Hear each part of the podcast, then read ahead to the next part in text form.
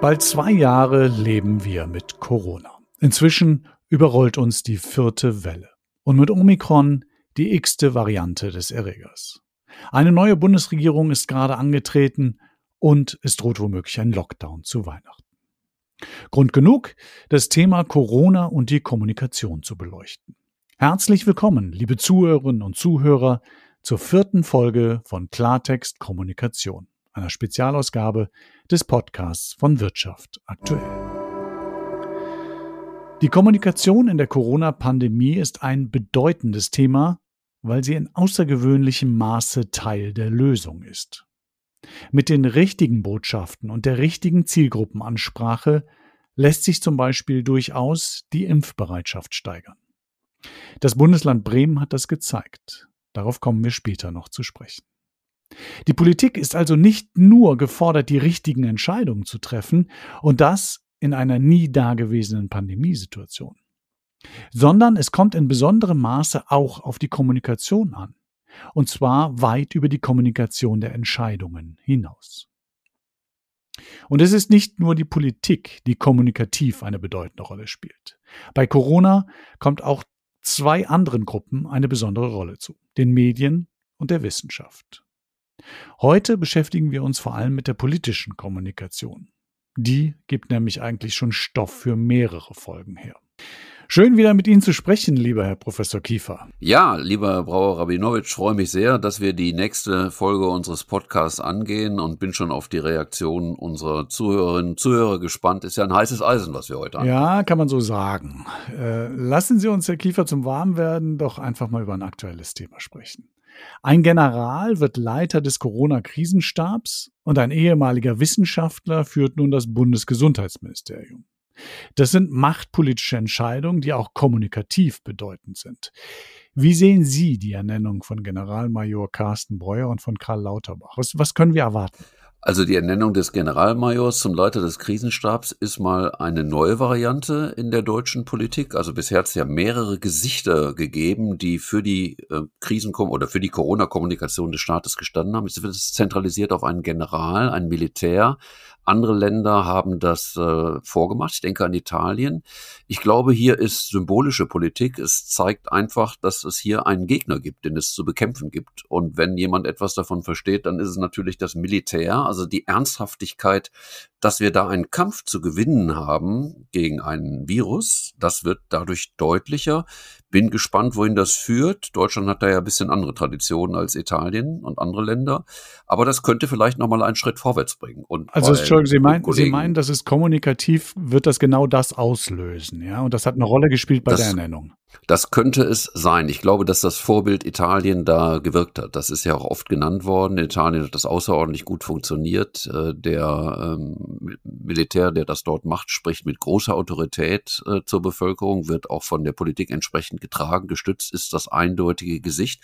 Und ich denke schon, dass das ein symbolischer Schritt ist, der nochmal das ein oder andere Bewusstsein verändern könnte und noch einmal mehr auch die Ernsthaftigkeit der Bedrohung äh, betont. Das kann ich mir gut vorstellen, ja. Okay, und äh, der Wissenschaftler Lauterbach? Ja, der äh, Kollege Karl Lauterbach äh, jetzt als Gesundheitsminister, ich meine, das ist ja der erste Fall, in dem die Bevölkerung sich den Gesundheitsminister direkt gewählt hat. Und das hat natürlich mit der Kommunikation, die vorher erfolgt ist, zu tun. Offensichtlich ist es hier in dem Fall Lauterbach gelungen, über seinen, nicht nur über seine permanente Präsenz, sondern auch die Art und Weise, wie er Dinge analysiert, erklärt hat und daraus Forderungen abgeleitet hat, hat äh, durch die Art, wie er kommuniziert hat, durch die Stetigkeit und Ernsthaftigkeit zu einem unglaublich großen Vertrauen in der Bevölkerung geführt, so dass der heutige Bundeskanzler die einzig logische Schlussfolgerung äh, daraus gezogen hat und den Mann zum Minister ernannt hat. Wenn der diese Art der Kommunikation jetzt in eine entsprechende stetige, konstante Politik umgießt, wäre das nur folgerichtig. Ich kann mir das gut vorstellen. Er hat ja auch in einem Interview gerade kürzlich gesagt, er will auch weiterhin äh, öffentlich auftreten, zum Beispiel auch mal in einer Talkshow. Natürlich nicht so oft äh, wie zu seiner Zeit, als er noch kein Amt hatte. Äh, halten Sie das für richtig, kommunikativ?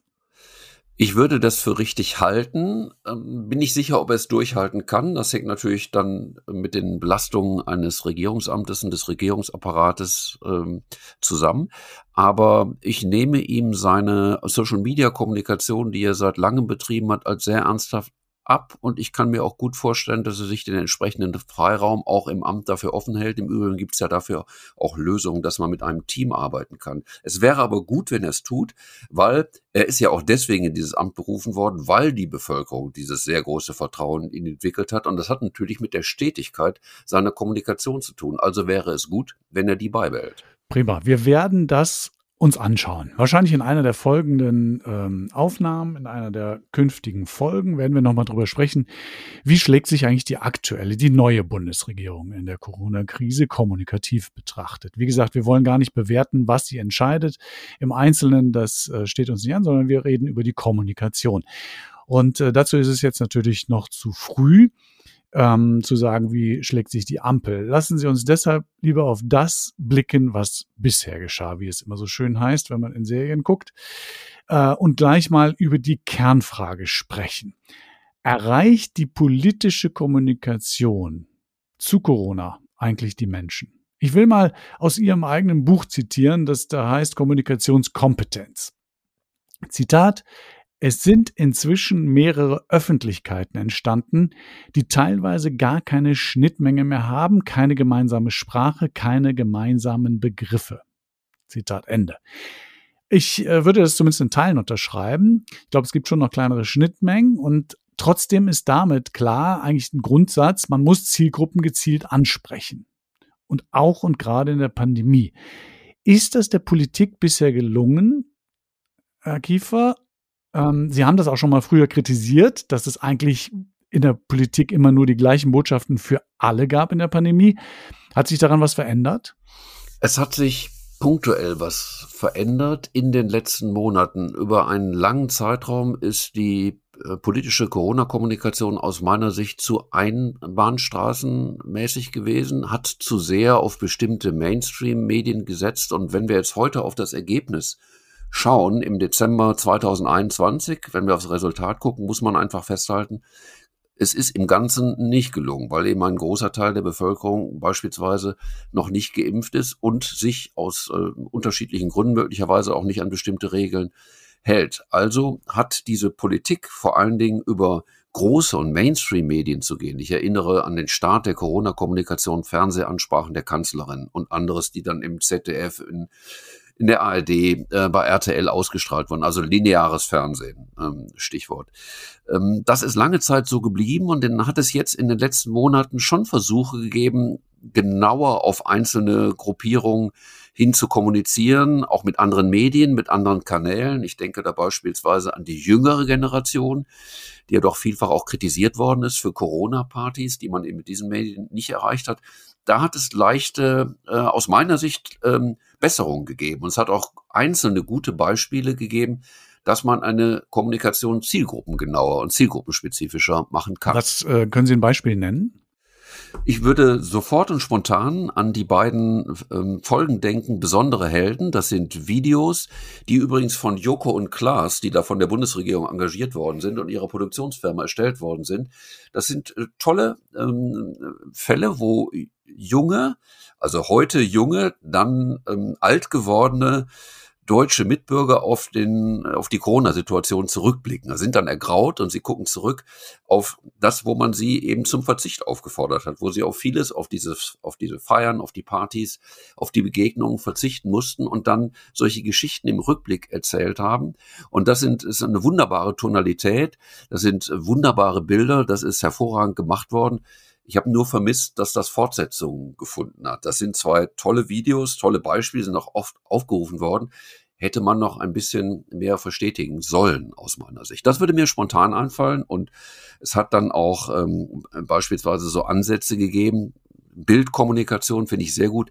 Tatsächlich Video ähm, mit dem Howard Carpendale Hit Hello Again äh, zu machen, wo man wirklich jetzt versucht hat, auch wirklich diese Generation, die wirklich feiern wollen, die auf Konzerte gehen wollen, die in Fußballstadien gehen wollen, anzusprechen mit emotionalen Bildern nach dem Motto, lasst uns gemeinsam reinhängen, es lohnt sich und dann kommen danach wieder diese Feiern und Begegnungen zustande. Die werden dann erst möglich, wenn wir uns vorher gemeinsam angestrengt haben. Die haben also sozusagen ein positives Bild der Zukunft gezeichnet, vor allen Dingen für jüngere Mediennutzer. Solche Versuche fand ich gut. Sie waren auch reichweitenstark, aber es ist dann eben leider bei Einzelnen Folgen sozusagen. Das muss man vielleicht an der Stelle auch sagen. Äh, man muss das halt dauerhaft penetrieren, solche Themen. Ja, also ähm, es nützt eben nicht einmal was reinzuschmeißen und zu hoffen, dass es alle mitbekommen haben, sondern da muss man langen Atem haben und äh, auch mal Gegenwind aushalten über die ähm, über die äh, besondere Heldenkampagne. Diese äh, drei Videos waren es, glaube ich ist ja durchaus auch diskutiert worden. Und äh, wenn wir beide das gut finden, wir sind nun beide nicht die Zielgruppe, dann ist das toll, aber die Zielgruppe muss es ja auch gut finden. Und da ist es natürlich auch. Sie müssen sowas äh, ähm, penetrieren tatsächlich.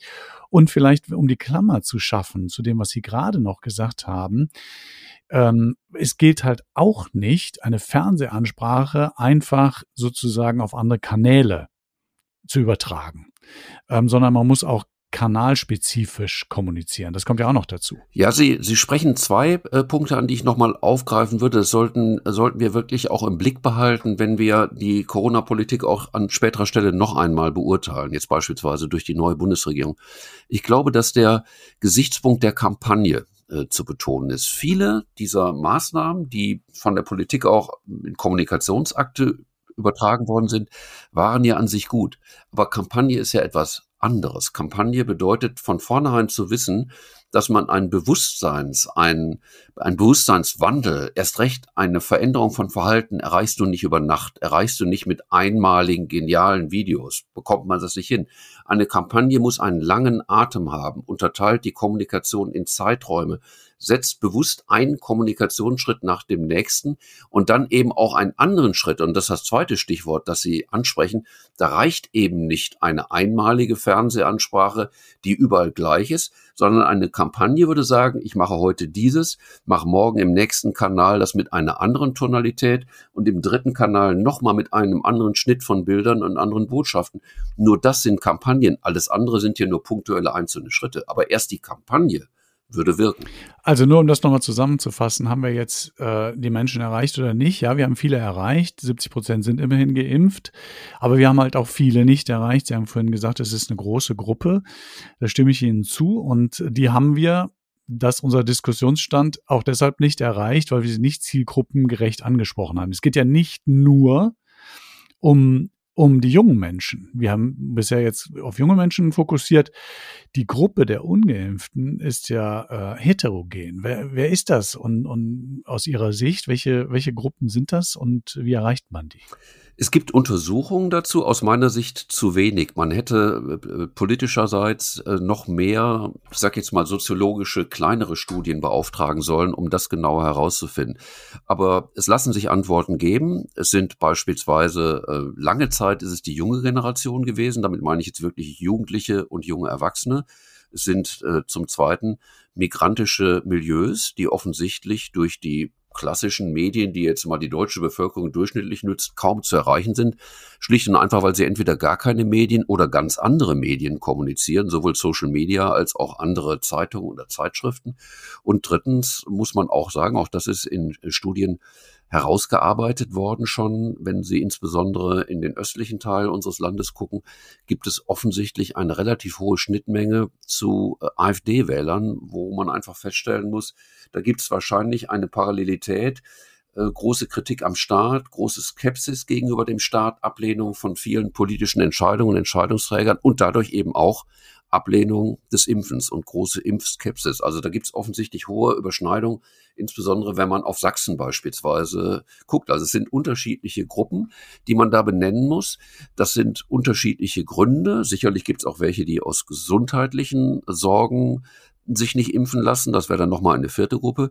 Und diese, wenn es, wenn ich es mal bei diesen Vieren lasse, möglicherweise gibt es noch mehr, die sind sicherlich durch eine einheitliche Kommunikation, durch ein Medium, durch eine Bundeskanzlerin sicherlich nicht adressierbar. Da müsste man über andere Wege nachdenken. Die ist ja, um die ist ja zum Teil, Entschuldigung, dass ich unterbreche, aber die es ja zum Teil auch gegeben hat. Wir wollen mal ein positives Beispiel herausheben. Ich habe es zu Anfang schon gesagt. Das Bundesland Bremen oder der Stadtstaat Bremen, die sind wirklich sehr früh äh, gezielt in solche äh, ähm, ähm, Stadtteile gegangen, wo sie genau solche Gruppen vermutet haben und haben direkte Ansprache äh, von Haustür zu Haustür haben geklingelt und haben damit viele Menschen tatsächlich erreicht. Das ist eben auch Teil der Kommunikation, dass man die direkte Kommunikation will, dass man ihnen die, äh, die Aufklärung in die Hand drückt und zwar in ihrer Sprache. Ja, das muss dann nicht immer, das ist auch ein Kanal, wenn man so will. Und die haben jetzt deshalb äh, nicht umsonst die höchste Impfquote in Deutschland. Ich glaube, das ist, das ist gut. Was äh, ähm, äh, haben Sie da noch andere Ideen, wie man sozusagen dieses Milieu erreicht? Ich würde tatsächlich ähm, da auf ein ganz altes äh, Modell der Kommunikationswissenschaft, also meiner Disziplin, zurückgreifen. Also das ist ein Klassiker. Wir nennen den den äh, Two-Step-Flow of Communication, ist von amerikanischen Sozial- und Medienwissenschaftlern vor langer Zeit konzipiert worden. Und das besagt in Kürze, ich fasse das mal ganz kompakt zusammen, man erreicht als Medien ist es gar nicht so sehr, dass die Medien die Leute beeinflussen, sondern die Medien sollten gucken, dass sie Meinungsführer erreichen und diese Meinungsführer, die in ihren Gruppen große Gefolgschaft haben, große Autorität haben, die geben das sozusagen an ihre Person in ihrem Umfeld weiter. Two-Step-Flow of Communication. Massenmedien können gar nicht die Einstellung verändern, aber Massenmedien können wirkungsvoll Meinungsführer erreichen oder Medien generell und die beeinflussen ihre Leute. Ich sage das mal mit einem Beispiel auf wen würde äh, zum Beispiel in einem, ich sage jetzt mal speziell, äh, muslimisch geprägten Stadtteil einer Großstadt, auf wen würden dort die Leute hören, die sich aus bestimmten Gründen bisher nicht haben impfen lassen und, und generell, sagen wir, skeptisch gegenüber der Corona-Politik sind? Sie würden sicherlich nicht auf das hören, was deutsche Medien transportieren. Sie würden aber möglicherweise auf den Iman ihrer Gemeinde hören, der ihnen entsprechende Botschaften kanalisiert. Folglich, und das wäre dann die Idee, die sich dahinter verbirgt, folglich müssten die Medien solche Mein oder die Politik und die politischen Medien und die politischen Kanäle müssten solche Meinungsführer identifizieren. Auf wen hört man denn in diesen Kreisen? Und müsste die Kommunikation auf die ausrichten, die überzeugen, denen die Argumente an die Hand geben, sie gewinnen, es entsprechend in ihrem Umfeld weiterzugeben. Das wäre zum Beispiel eine Idee, die ich hätte speziell auf die äh, ausländischen Mitbürger, auf migrantische Milieus, wo wir offensichtlich noch ein Defizit haben, diesen Two-Step-Flow auf Kommunikation gehen über die Meinungsführer. Ob man damit jetzt beispielsweise diese Gruppierungen, die wir ja auch angesprochen haben, äh, typische AfD-Wähler äh, erreicht. Warten, warten, äh, warten Sie mal ganz kurz. Ich will nur kurz an der Stelle sagen, bevor wir da so drüber hinweggehen und Sie jetzt gleich zum nächsten, ähm, ähm, zur nächsten Gruppe kommen. Wir haben ja auch die Hoffnung, dass das im Kleinen durchaus auch passiert. Dass vor Ort durchaus genau sowas passiert, dass auf Meinungsführer zugegangen wird. Ähm, Sie haben ja selber gesagt, es ist ein Klassiker. Ich glaube, dass übrigens, Herr Brauer Rabinowitsch, ich glaube, dass das passiert. Tatsächlich, wie Sie sagen, vielfach von uns nicht beobachtet, aber man, es gibt schon Berichte, die zeigen, dass das in vielen Kommunen, äh, in vielen Regionen auch verstanden worden ist, von den dort verantwortlichen Bürgermeistern, Oberbürgermeistern. Genau, das meine ich, ja. Es gibt diese aufsuchende Politik. Das gibt es. Was aber fehlt, also wenn man das jetzt mal überträgt, dieses, ähm, weil wir vorhin über die besonderen Helden und diese Videos gesprochen haben, also diese besonderen Helden müsste man natürlich dann auch mal mit Typen und in der Sprache Sprache für unsere ausländischen Mitbürger oder die Migranten, die zugezogen sind, entsprechend reden. Das wären dann wiederum die allgemeinen Medien auf der größeren Ebene.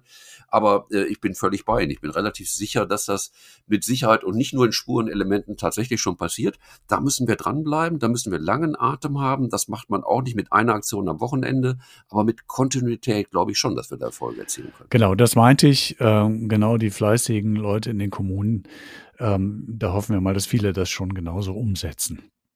Dann lassen Sie uns ruhig zur zweiten Gruppe oder dritten Gruppe kommen, die, äh, den AfD-Wählern, die Sie angesprochen haben. Ähm, ähm, wie würden Sie die erreichen? Also es gibt ja genug Leute, die sagen, äh, auch in der Politik, ähm, es gibt einfach einen gewissen Prozentsatz, den kann man grundsätzlich nicht erreichen. Würden Sie die dazu zählen oder sehen Sie eine Chance, dass man AfD-Wähler erreicht. Auch die wollen wir jetzt nicht über einen Kamm scheren, aber. Ich würde genau das, was Sie ansprechen, nochmal hinterfragen als Grundsatzposition. Das eben so, das wird so angeboten als Argument, einen bestimmten Prozentsatz, vor allen Dingen an sehr konservativen kann man nicht erreichen. Das wird so häufig gesagt und dann äh, wird un, unhinterfragt, wird weiter diskutiert. Ich würde nochmal einen Schritt zurückgehen und würde nochmal das in Frage stellen. Wie ist die Situation denn bei der Denke von AfD-Wählerinnen und AfD-Wählern? sind natürlich von einer großen Skepsis gegenüber ähm, den äh, politischen Parteien, den Regierenden ähm, durchdrungen. Und wie ist die Kommunikation gegenüber ähm, AfD-Wählern, AfD-Wählern normalerweise von den Spitzen der politischen Parteien, sie werden ja eher ausgegrenzt. Jetzt lassen Sie uns den Gedanken mal zu Ende denken. Wenn Sie in der Kommunikation sich ständig ausgegrenzt fühlen von der politischen Klasse, werden Sie sich doch ganz sicherlich in dem Moment von derselben politischen Klasse nicht angesprochen fühlen durch Impfkampagnen, sondern da werden Sie skeptisch bleiben. Man müsste noch mal einen Schritt zurückgehen und sagen, müsste man nicht nochmal neu das Gespräch mit auch AfD-Politikern und Politikerinnen über dieses Thema Herdenimmunität, Impfkampagne und so weiter suchen. Ganz ähnlich, ähm, soll kein, kein billiger Vergleich sein, aber äh, mit Herrn Kimmich hat man ja auch viele Gespräche geführt. Und man hat ihn nicht ausgegrenzt oder jedenfalls nicht nur ausgegrenzt und beschimpft. Man hat das Gespräch einfach neu mit ihm gesucht. Und wer so etwas Ähnliches nicht doch denkbar, wenn führende Vertreter der politischen Klasse eben noch einmal neu das Gespräch mit der AfD nicht auf der großen Bühne, aber zunächst mal im politischen geschlossenen Raum suchen würde. Ich, ich würde es einfach den Versuch verwehrt halten. Fazit, wenn Sie die Gruppe bisher ausgegrenzt haben in der politischen Kommunikation, dürfen Sie sich nicht wundern, dass er auch bei der Impfkampagne abstinent bleibt. Und das kann ja nicht das gewünschte Ergebnis sein. Also muss man nochmal neu und grundsätzlich denken, wie kann man denn mit ihnen ins Gespräch gehen? Das wäre so meine Idee. Okay, ich, das lasse ich jetzt einfach mal so stehen. Ich glaube, wir sollten nicht debattieren, wie man mit der AfD generell umgeht. Da gibt es äh, sicherlich ein weites Feld, worüber man sehr lange diskutieren kann. Bin Bein möchte aber nur noch mal unterstreichen, Herr Brauer, wenn, weil Sie ja die Frage stellen, wie kann man die erreichen? Wenn wir in der politischen Kommunikation bisher vor allen Dingen die Ausgrenzung betrieben haben, dürfen wir uns nicht wundern, wenn diese Gruppierung bei dem speziellen Thema ausgegrenzt bleibt und sich so auch fühlt. Also müsste der Ansatz politisch irgendwie ein anderer sein. Hat sehr viel mit Kommunikationspsychologie zu tun. Das gilt ja jetzt nicht nur für AfD, sondern immer für Leute, die man auf irgendeine Weise ausgrenzt. Ich würde ganz gerne nochmal auf die Rolle der Emotionalität kommen. Die ganze Corona-Pandemie ähm, führt uns durch, durch ein Auf und Ab der Emotionen. Ja, mal haben wir das Gefühl im Sommer, oh, ist vorbei, dann kommt sie wieder mit Macht zurück. Ähm, die Politik geht auch den gleichen Weg ähm, hat man immer wieder den Eindruck. Äh, es ist ein, ein Spagat zwischen Kommunikation durch Fakten und tatsächlich auch dann wieder, wenn es besonders schlimm wird, emotionalem Appell. Ich will mal ganz gezielt äh, auf, die, auf die ehemalige Bundeskanzlerin Merkel eingehen. Ihre Rolle als quasi pausenlose Warnerin, ähm, war die eigentlich zielführend in Ihren Augen? Ich glaube am Ende, wenn ich jetzt nochmal auf die Resultate gucke, eher nicht. Und sie war sicherlich in einem bestimmten Zeitraum zielführend. Da muss man die Pandemie sicherlich in bestimmte Phasen unterteilen. Aber wenn die Bevölkerung die verantwortliche Politikerin des Landes immer nur in der Rolle der Warnerin, der Mahnerin sieht und es wird immer vor Gefahren, Bedrohungen gewarnt, dann macht, ähm, dann, dann macht die Bevölkerung zumindest teilweise psychologisch irgendwann zu. So deswegen glaube ich, dass ähm, sie hat eine konsequente Rolle eingenommen, das war auch sehr glaubwürdig, aber ich denke, dass so etwas nicht einfach über anderthalb Jahre gut gehen kann. Psychologisch gesehen verschließen sich dann irgendwo die Kanäle. Und mit dem emotionalen Appell sprechen sie an, dass die Politik vor allen Dingen natürlich, ja, sie haben ähm, immer wieder auf Bedrohung hingewiesen, sie haben auf bedrohliche Zustände hingewiesen. Das hat natürlich Emotionen und Befürchtungen geweckt. Mir war das offen gestanden über den Daumen gepeilt, insgesamt emotional zu negativ verankert. Als jemand, der sich wissenschaftlich mit Kommunikation beschäftigt, mit Kommunikationspsychologie, hätte ich mir gewünscht, dass man auch eine positive Komponente in dieser emotionalen Ansprache findet. Die habe ich, die habe ich vermisst. Die habe ich übrigens nicht nur bei der Kanzlerin vermisst, die habe ich grundsätzlich bei denen, die die Corona-Kommunikation äh, betreiben, vermisst. Deswegen fand ich so interessant, dass unser neuer Gesundheitsminister in seinem ersten Statement äh, nach seiner Berufung eine andere Tonalität angeschlagen hat. Denn er hat erstmals ein wir schaffen das gesagt. Das hatte ich bisher vermisst in der Kommunikation. Er hat gesagt, das ist ein, noch ein schwieriger Weg und wir müssen uns wahnsinnig anstrengen, wir müssen Gas geben, aber wir werden das schaffen. So, und das hat, das habe ich äh, ehrlich gesagt bislang in dieser emotionalen Ansprache der äh, Politik zu sehr ähm, vermisst. Denn die Bevölkerung wird irgendwann müde, wenn sie immer nur Warnungen hört, Drohungen hört, schlimme Zustände auf Intensivstationen, die es ja nun unbestreitbar gibt. Aber wenn das als Dauerzustand sozusagen beschworen wird, ja, das erzeugt vor allen Dingen Müdigkeit. So und äh, was wir erzeugen müssen, ist äh, Hoffnung und eine Vision, dass wir es schaffen können. Und an der ist meins, äh, nach meiner Auffassung nicht genug gearbeitet worden. Also an dieser Vision. Wie sieht das denn eigentlich aus, wenn wir das am Ende geschafft haben? Und wie ist der beschreibbare Weg dorthin. Daran hat es mir bisher äh, gefehlt. Also da haben auch emotionale Appelle eigentlich bislang nur einseitig. Also das heißt, so diese Zeit aufzeigen, alles wird wieder gut, wie sieht die unsere Nach Pandemiegesellschaft eigentlich aus? Da gibt es ja bisher sozusagen gar kein Statement zu, gar keine, gar keine Kommunikation in die Richtung. Ja, das meint ja auch so ein bisschen. Ne? So ist es.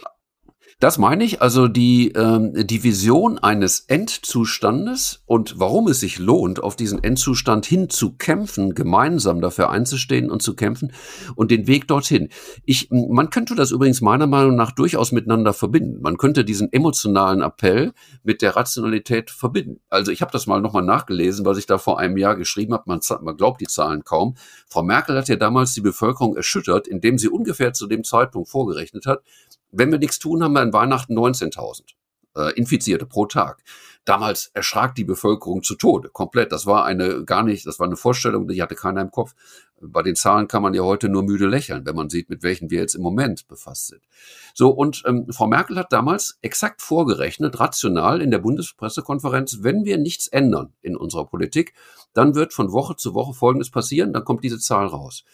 Ich würde mir wünschen, eine Politik, die jetzt nochmal neu aufsetzt und sagt, wir beschreiben mal den Endzustand, den wir erreichen, wenn das alles klappt mit unserer Corona-Politik.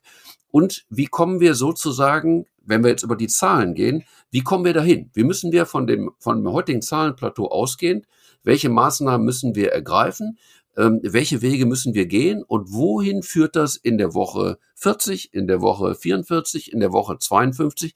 Und man würde wahrscheinlich mit kleineren Zahlen dann agieren. Und insofern, das würde für mich ein glaubwürdiger Weg sein, wie man versuchen könnte, die Emotionalität, also der wünschenswerte Endzustand, auf den wir alle hinwollen, mit einem äh, konkret durch Rationalität beschreibbaren Weg. Wenn wir das tun, wird Folgendes passieren. Ich denke, dass es auf diese Mischung ähm, in den nächsten Monaten der Pandemie ankommen wird.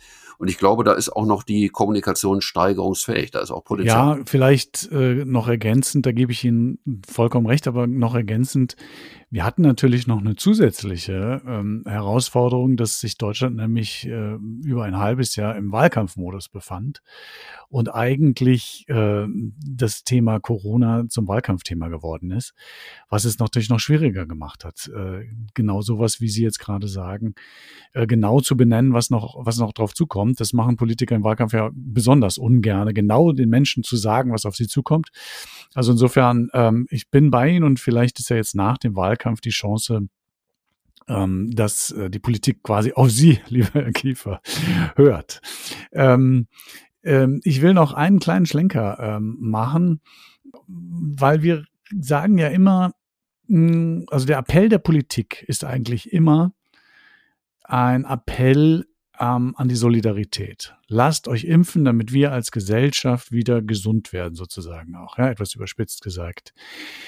Aber erreicht man mit diesem Appell an die Solidarität überhaupt die Menschen? Wie sind die Menschen gestrickt ähm, und muss man da nicht kommunikativ zum Teil vielleicht auch andere Appelle loswerden, Herr Kiefer? Jetzt sprechen Sie den äh, zentral, aus meiner Sicht in, inhaltlich zentralen Punkt äh, unseres bisherigen Defizits an, äh, lieber Herr Brauer. Ich äh, denke, dass wir tatsächlich über eine äh, andere Form von, von Kommunikation nachdenken müssen. Es gibt äh, Untersuchungen, soziologische, von Kollegen, die sehr deutlich sagen, das Potenzial der Egoisten in der Gesellschaft, die wirklich jetzt sagen, ich kümmere mich nur um mich und also was heißt das, dass ich jetzt mich impfen lassen soll für die anderen, als interessiert mich nicht. Also ähm, mir geht es um mein Wohl und um mein Seelenheil. Das Potenzial der Egoisten in der Gesellschaft wird in, für Deutschland mit bis zu 40 Prozent angegeben von, von Kollegen. Manche sagen, es sind Viertel, manche sagen, es sind Drittel, manche sagen, es sind 40 Prozent. Wenn man äh, die bisherige Corona-Kommunikation so subsumiert, dann muss man feststellen, dass wir aber, sagen wir, anders vorgegangen sind. Wir haben auf, wie Sie sagen, wir haben Solidarität, wir haben die Wir-Werte angesprochen, wir haben den Zusammenhalt angesprochen. Äh, Egoisten, die jetzt eher über Wir-Werte, Eigennutz, ich tue nur das, was mir persönlich nachweislich nützt, die Gemeinschaft ist mir egal, ähm, die muss, die kann man natürlich mit einer auf Wir-Werte, Solidarität, Zusammenhalt, du musst das für andere tun, nicht erreichen. Und dann müsste man auch da an dieser Stelle noch einmal neu herangehen. Das ist aber wirklich auch eine atemberaubende Herausforderung. Wie würde man denn die zielgruppengerichtete Kommunikation äh, ausgestalten auf Leute, die nur vom Ich her denken. Ich halte das nicht für unmöglich, so etwas zu schaffen, aber es ist natürlich etwas völlig anderes als eine auf Solidarität ausgerichtete Kommunikation. Wie die aussehen könnte, das wäre vielleicht wirklich die, äh, das Thema einer, einer weiteren Folge unseres Podcastes. Das wäre natürlich nochmal eine ganz andere Kommunikation. Die müsste sozusagen neben die andere gehen. Also wir würden dann eine Zwei-Säulen-Kommunikation betreiben. Eine, die wirklich die Mehrheit der Gesellschaft weiterhin adressiert, die mit Solidarität und Wir und Gruppe und Gemeinschaft ansprechbar ist und dann nochmal eine spezielle aufbauen, eine zweite Säule, die jetzt die Egoisten, ich sage jetzt mal neutral anspricht und denen klarer macht, wenn du Folgendes tust, hast du jenes davon. Das wäre eine ganz andere Form von Kommunikation. Den muss man einen konkreten Preis benennen und sagen, wenn du das machst und wenn du dich so verhältst, bekommst du für dich das dabei aus. Aber eine ganz andere Art von Kommunikation und die müsste dann tatsächlich über andere Kanäle mit einer anderen Tonalität laufen. Aber damit sind wir bei dem, was Sie am Anfang gesagt haben, was Sie am Anfang angesprochen haben. Das wäre eine deutliche Abkehr von dieser One-Voice-Policy, dass man wirklich sagt, eine Botschaft in allen Kanälen für eine ganz große äh, Gruppe und Gemeinschaft. Aber das äh, haben wir, glaube ich, deutlich heute herausgearbeitet. An, an die Erfolgsträchtigkeit dieser Kommunikation glaube ich ohnehin nicht. Damit wird es nicht gelingen, auf diese, auf dieses Ziel der Herdenimmunität zu kommen. Da muss man wahrscheinlich eine Mehrsäulen Kommunikation. Aber gleichzeitig aufbauen. ist es ja schwierig, diese sehr ich-bezogenen Menschen tatsächlich zu identifizieren. Also es ist ja jetzt keine Gruppe, die ja. äh, abgeschlossen irgendwo ähm, ist, ne? Also die man sozusagen genau, genau identifizieren kann. Das ist, glaube ich, sehr schwierig. Und in ganz kleinen Teilen äh, gab es ja schon so Versuche, wenn, wenn es manchmal so äh, Belohnungen gab für Impfungen, spricht das ja genau dieses Thema an. Ich habe was davon ganz persönlich, ich kriege eine Wurst oder, oder einen Gutschein oder sowas, dann lasse ich mich eben doch impfen. Ja, ähm, Das ist natürlich kein Kommunikationskonzept oder so, aber das ist, ist ja diese, dieser Weg, dieses Ganz, bisschen, ne? ganz genau. Also da würde ich mir im Moment auch nur zutrauen, die Richtung genau, zu also ich glaube, das, ich glaube, das kriegen wir jetzt auch einfach nicht mehr hin. Ähm, dazu kommt ja noch, dass, dass wir kommunikativ ja noch ein, ein gewaltiges weiteres Problem haben oder was auch im Moment zumindest immer wieder ähm, strapaziert wird, ähm, nämlich der Begriff der Spaltung der Gesellschaft. Ja, ich glaube, das äh, hat Corona auch. Ist, auch das ist ein kommunikatives äh, Problem, wenn wir oft genug sagen, dass die Gesellschaft gespalten ist, dann spaltet sie sich immer mehr, äh, meiner Meinung nach. Ja, ähm, und man sollte man tatsächlich mal wirklich ernsthaft überlegen: Ist das so? Ist das so, dass wir gespalten sind oder nicht? Auch das ähm, äh, ist nicht zwingend nur ein kommunikatives Problem, aber die Kommunikation trägt auch da viel zu bei.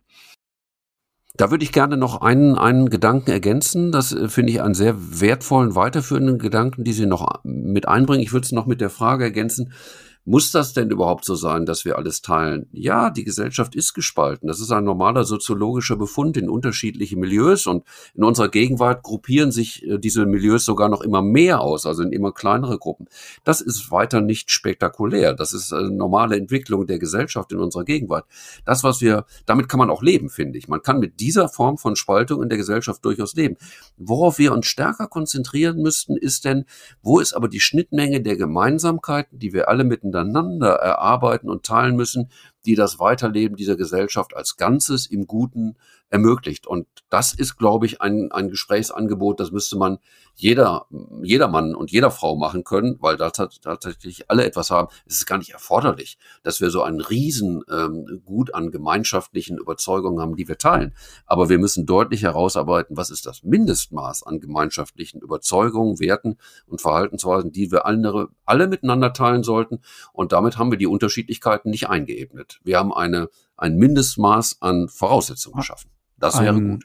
Eine große kommunikative Aufgabe auch auch für die Politik, über die wir jetzt lange gesprochen haben, Herr, Herr lieber Herr Kiefer.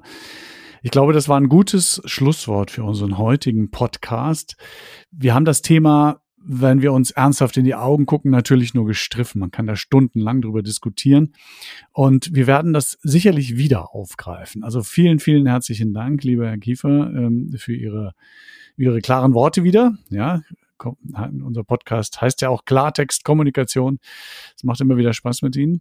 Danke, dass Sie mir die Gelegenheit gegeben haben. Sehr gerne. Und äh, auch Ihnen, liebe Zuhörerinnen und Zuhörer, äh, danke fürs Zuhören, danke fürs Dabeibleiben.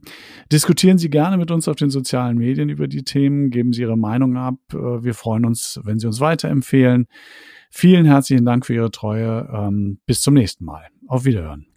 Auf Wiederhören und ich freue mich genauso auf Ihre Reaktionen, Fragen und Meinungen. Wir haben heute ein spannendes Thema, da kann man unterschiedliche Meinungen dazu entwickeln. Ich freue mich auf Ihre Reaktion. Auf Wiederhören. Tschüss.